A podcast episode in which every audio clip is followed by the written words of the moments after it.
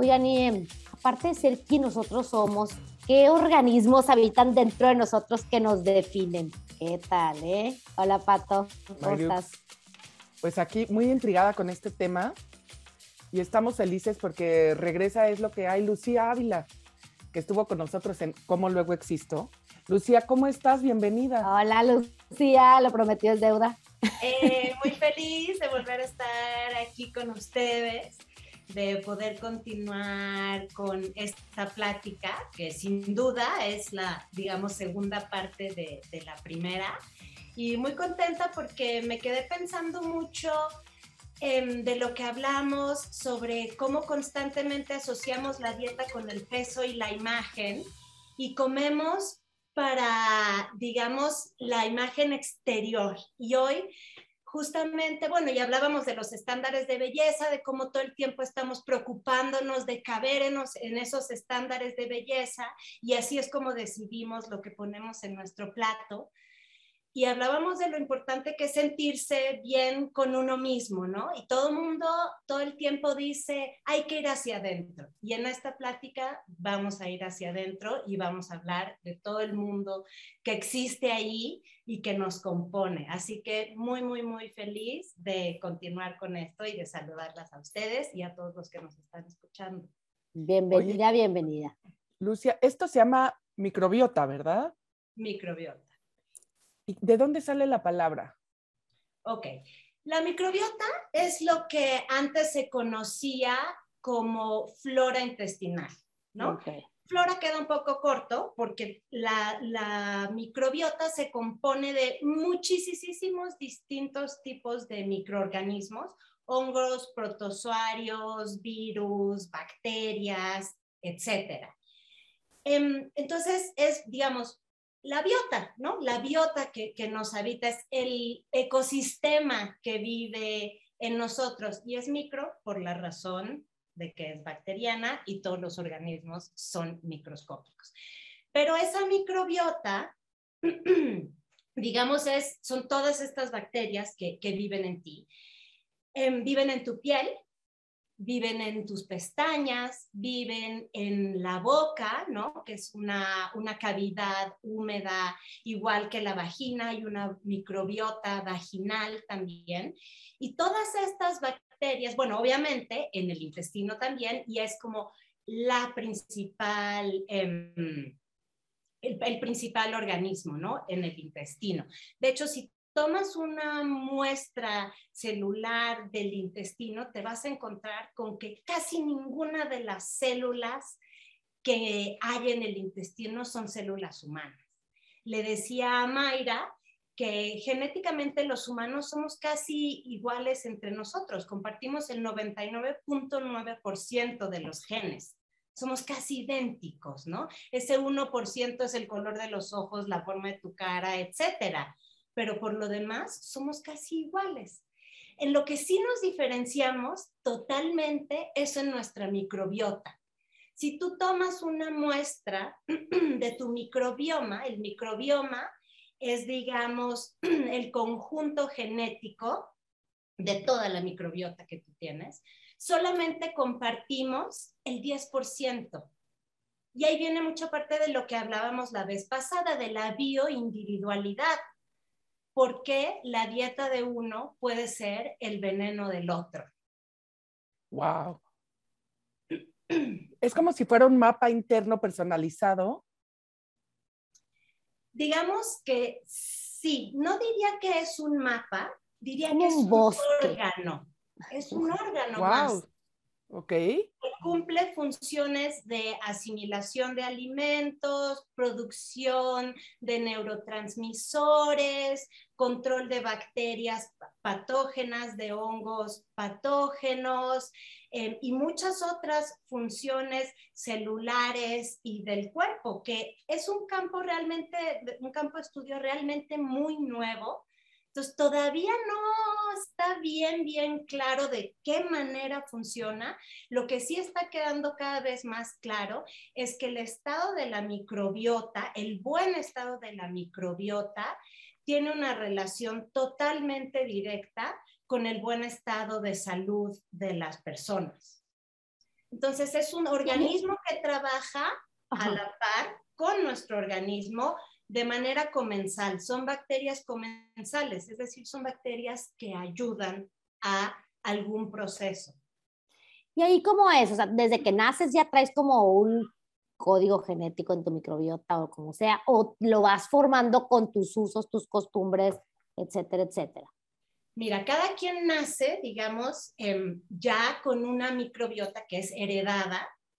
Y también una manera por la cual los niños se colonizan es a la hora de nacer por el pasaje y pasar por el pasaje vaginal, porque ahí la, vagina tiene su propia microbiota. Muchas veces cuando las mujeres padecen de muchas em, infecciones vaginales es porque está fuera de, de, balance la microbiota. Entonces, el bebé pasa por ahí y se coloniza toma la leche materna y se coloniza. No estoy diciendo que quienes nacieron por cesárea no tengan microbiota. Yo, también, y mis hijas. Exacto. Y hay muchas otras formas en las que se va colonizando los bebés. Cada contacto es una oportunidad, ¿no?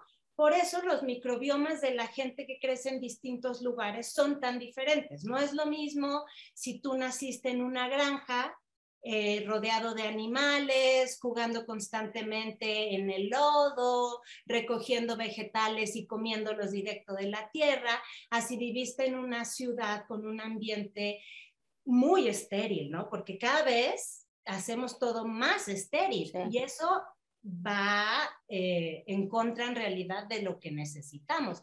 Claro que sí, hay bacterias y virus patógenos que sí tenemos que mantener a raya, pero hay muchos otros que no y en el camino estamos arrasando con todo lo que sí es benéfico. Wow, me, me, estás dejando con la boca abierta, eh, te lo prometo, y de veras es un mundo muy nuevo. Y leyendo sobre el tema, creemos muchas veces, como dices tú, yo, yo sí crecí con la idea de, de, la flora intestinal, por así decir, ¿no?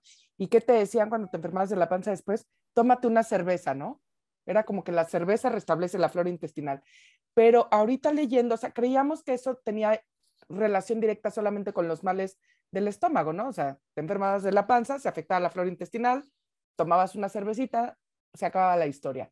Pero hoy en día está leyendo que tiene relación con todos estos químicos y puede tener injerencia directa sobre depresiones, ansiedades, ¿no? Sobre una serie de cosas. Sobre todo. Y yo me pregunto, pandemia aparte, si esta como crisis que estamos viviendo de salud mental, no también está muy relacionada con que no estamos comiendo bien y nuestra microbiota no está, no sé si la palabra correcta es en equilibrio. Es la palabra correcta. Toda microbiota tiene un equilibrio, cada cual la suya, el suyo, ¿no? Y yo sin duda creo, sin ser doctora, sin ser investigadora, sin duda creo que la mayor parte de los males que aquejan a la sociedad el día de hoy tienen su raíz en una disbiosis, que es justamente el desbalance de la, de la microbiota. Em, tenemos muchísimos hábitos de estilo de vida y nutricionales que van en detrimento de la flora intestinal.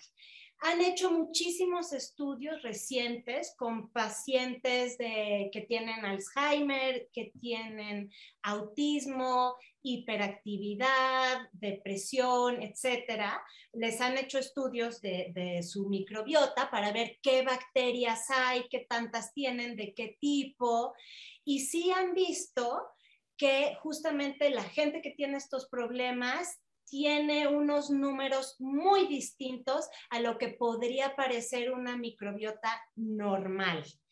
Y han visto cambios de comportamiento, sobre todo en temas como de comportamientos repetitivos en autismo. Y algo que me fascinó es en conductas sociales, cambiando eh, dieta y haciendo colonizaciones de microbiota me pareció increíble que esta microbiota tenga tanta influencia en cómo nos relacionamos entre nosotros, en, si una persona es capaz de mirarte a los ojos y comunicarse o no lo es. Y en ese sentido justo es, oye, pues las bacterias deciden muchísimas más cosas de las que nosotros creemos. Y entonces puedes aplicar la frase, oye, no soy yo, son mis bacterias. Estoy muy ansiosa. Estoy muy de malas, no soy yo, es mi microbiota. Y, sí, y no me caes bien. No le caes bien a la Tienes razón. No soy yo. No soy yo. Es muy importante, es muy, muy, muy importante y sí han visto cambios totales. Es un campo de, de investigación que ahorita están metiéndole muchísimo porque puede tener un resultado realmente muy bueno con una cura que es relativamente sencilla. Sencilla. Bueno, y ahorita yo así que, es que no sé gran cosa y que vivo una vida normal ¿qué puedo hacer por mi microbiota si no sé ni qué rollo? Me toca pues hacer análisis, ¿qué hago? Mira, yo creo que los análisis hay que hacerlos cuando tienes una bronca mayor, ¿no? Ok. Lo que yo diría que es lo más, más, más importante para tener tu microbiota en buen estado sería una dieta óptima, que ahorita vamos a hablar más o menos de, de lo que es para la microbiota una buena dieta. Control de estrés. Uy. Es importantísimo para mantener el buen nivel de la microbiota. Mm. Cuando hay inflamación en el cuerpo, cuando hay niveles de cortisol muy altos en el cuerpo, la microbiota se sale de control, obviamente. Ejercicio, movimiento, em, respiraciones, ¿no? Para manejo de estrés y comunidad. ¿A qué me refiero con comunidad? Tus relaciones. Hay mucha gente que come muy saludable, pero vive en un nivel de estrés brutal o llega a su casa y pelea con todo el mundo o no se mueve y sabes, es como muy multifactorial este, este tema, o sea, hay que atacar por todos lados.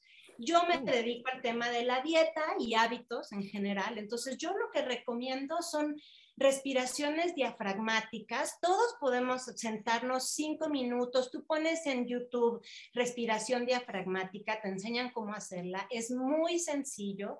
Cinco o diez minutos al día. Eso ayuda a bajarle el estrés al cuerpo, encontrar una práctica espiritual, encontrar una práctica eh, meditativa, algo de yoga, algo de qigong, ¿no?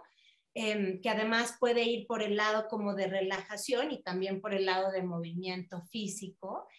Y en temas de la dieta, lo que es crucial es el consumo de fibra mucha gente te dice, sí, sí, yo como verduras y como frutas, ok, pero tomas nueve tazas de frutas y verduras al día, porque eso es lo que sería ideal para tu microbiota. Y tu microbiota es realmente la que controla la gran mayoría de los procesos de tu cuerpo. Entonces, ya tú sabes para quién comes, ¿no? Para tu vestido. Oye, es que qué tal que, que todos creemos que tomamos muchas verduras si te comes una ensaladita, ya sabes. Exacto. exacto. Sí, claro. Pues de nueve tazas, pues tendría que ser una ensaladota, sí. Exactamente. Y justamente es así como de, wow, esa cantidad de comida, sí, esa cantidad de comida. Y que tu cuerpo físicamente haga lo que quiera con esa cantidad de comida. Y lo que haga tu cuerpo con esa cantidad de comida, ese es el cuerpo que tienes que amar, porque ese es el cuerpo que se supone que tienes que tener. Claro. Punto. Sí, el cuerpo es sabio. Punto, déjalo. Y si echa gordito para acá, bien. Y si echa gordito en la chaparrera, también ese es tu cuerpo en el estado en el que tiene que estar. Y todas las grasas tienen también un propósito. Ahorita rápido me voy a desviar del tema, pero a las mujeres se nos acumula un poco de grasa en el vientre bajo y todo el mundo está obsesionado con tener el vientre plano. Ladies, déjenme decirles esa grasa está ahí para proteger el útero y los ovarios. No, no deja de sorprenderme la sabiduría del cuerpo, de verdad. te oigo y estoy, ¿eh? Estoy, ¿no? y nuestra necedad también no deja de sorprenderme. O sea, de verdad, o sea, en verdad, digo yo, ¿por qué? Sí, te lo juro. Queremos todas hacer quién sabe cómo. Antes de, que cambiemos de tema con lo de la dieta, porque sí, urge, porque tengo que yo nada más sé lo de la cerveza. Consumo de fibra, nueve tazas de fruta y verdura al día. Una pregunta, ¿puede ser cualquier combinación? O sea, más fruta, verdura. Mientras, mira, más fruta, más azúcar. Sí. Es que a mí me gustan más las verduras, por ejemplo. Buenísimo. Puedes no comer fruta si quieres.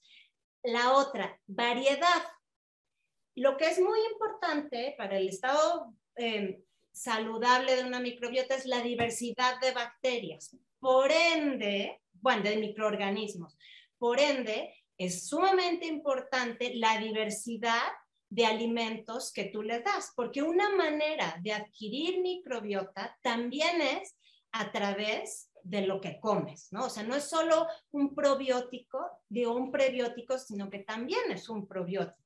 Entonces, hay que meterle de todos colores, col, lechuga, col morada, berros, arúgula, quelites, este, ¿sabes? Siempre como que es jitomate, lechuga, papa, calabacita, zanahoria, elote, espinaca, ¿no?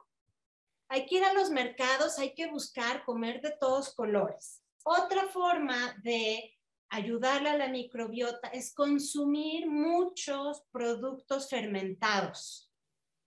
Eso es algo que se ha perdido, esa tradición, porque se ve como que son em, sabores putrefactos, que la gente les tiene miedo, pero durante siglos fueron métodos de conservación de alimentos, porque tú tienes una col y la pones a fermentar y si tú tuvieras esa col y, no la fermentas, se te va a podrir en unas 3, 4 semanas. Pero las, si las conservas. exacto, te dura todo el año el chucrut gracias a esas bacterias. Entonces, hemos perdido esa tradición. El pulque, por ejemplo, en México es una súper fuente de probióticos. Em, está el kefir, el kefir de agua, la kombucha. En México hay muchos atoles fermentados, atoles agrios, el tesguino, la cerveza que está bien hecha, no las comerciales, porque esas ya no tienen cultivos vivos, son fermentos también. El chocolate es un fermento, se fermentan las semillas del cacao antes de todo el vino es un fermento, se pueden eh, fermentar con sal, la col, las zanahorias, todo tipo de verduras. Em, entonces, consumir esas cosas en la dieta es muy importante. Yo me hago mi colagria, se la echo a las ensaladas, a los sándwiches, hago kimchi también. Ese es el coreano, ¿no? Ese es el coreano. Me fascina. Delicioso. Por ahí es una buena, buena fuente. Y la tercera parte que es muy importante y es la razón por la cual yo creo que la microbiota del, del grueso de la población está sufriendo tanto, la comida procesada. Wow. El azúcar es la peor enemiga de tu microbiota porque todos los patógenos les gusta el azúcar, entonces viven de ella, y a las otras no, las matas. Las harinas refinadas, fatal también. Todas las grasas trans y todo lo frito, terrible para tu microbiota. El alcohol, lo mismo, fatal. No estoy diciendo que no bebas, pero que bebas con, con esa conciencia, vaya, ¿no? Em, Cualquier tipo, hasta el mezcal, el tequila. O sea, pulque, y cerveza. No, la cerveza no, el tepache. El vinito. Es una buena fuente. El tepache es delicioso, sí. En moderación, en moderación. Todo, si no nos vamos a... Es importante eso, porque luego la gente, oye, ay, dijeron que es bueno tomar tepache, me voy a tomar tres. Seis litros. Este, pero sí, empezar a fermentar en casa, es muy bonito el proceso de la fermentación, de ver cómo las bacterias transforman el alimento, transforman los sabores, saber que estás comiendo cosas vivas, saber que además estás alimentando a ese organismo vivo que, que no es independiente de ti, pero pues que al mismo tiempo no eres tú tampoco, ¿no? Sí, sí, sí, qué interesante tenerlo en conciencia, la verdad. Me parece algo bien padre y estar también conectando con él, pensándolo, ¿no? Como... Oye, nuestra dieta como mexicana, la que mencionas, la dieta de la milpa, ¿qué tiene de elementos que sirven para la macrobiota? Todos. Todos. El maíz son carbohidratos complejos, muchísima fibra. Toda la verdura de la, de la milpa, pues son quelites, calabaza, jitomate, chile, es pura fibra, pura, pura, pura fibra y diversa, porque obviamente la milpa va pasando por las estaciones y cada estación va dando algo diferente, ¿no? También por eso yo defiendo esa dieta. El vinagre de manzana, esas que te dicen que te tomes media cucharada en ayunas y estas cosas. El vinagre de manzana, de sidra de manzana que tiene la madre, tiene cultivos también. Todos los vinagres son fermentos también. Y algunos sí tienen todavía, como el de sidra, la madre, y por eso son, son buenos para, para consumir. Y algo que platicaba ahorita antes con Mayra era lo de las dietas que hablábamos la vez pasada, ¿no? Que si la dieta keto, que si la dieta este, paleo, que si tal.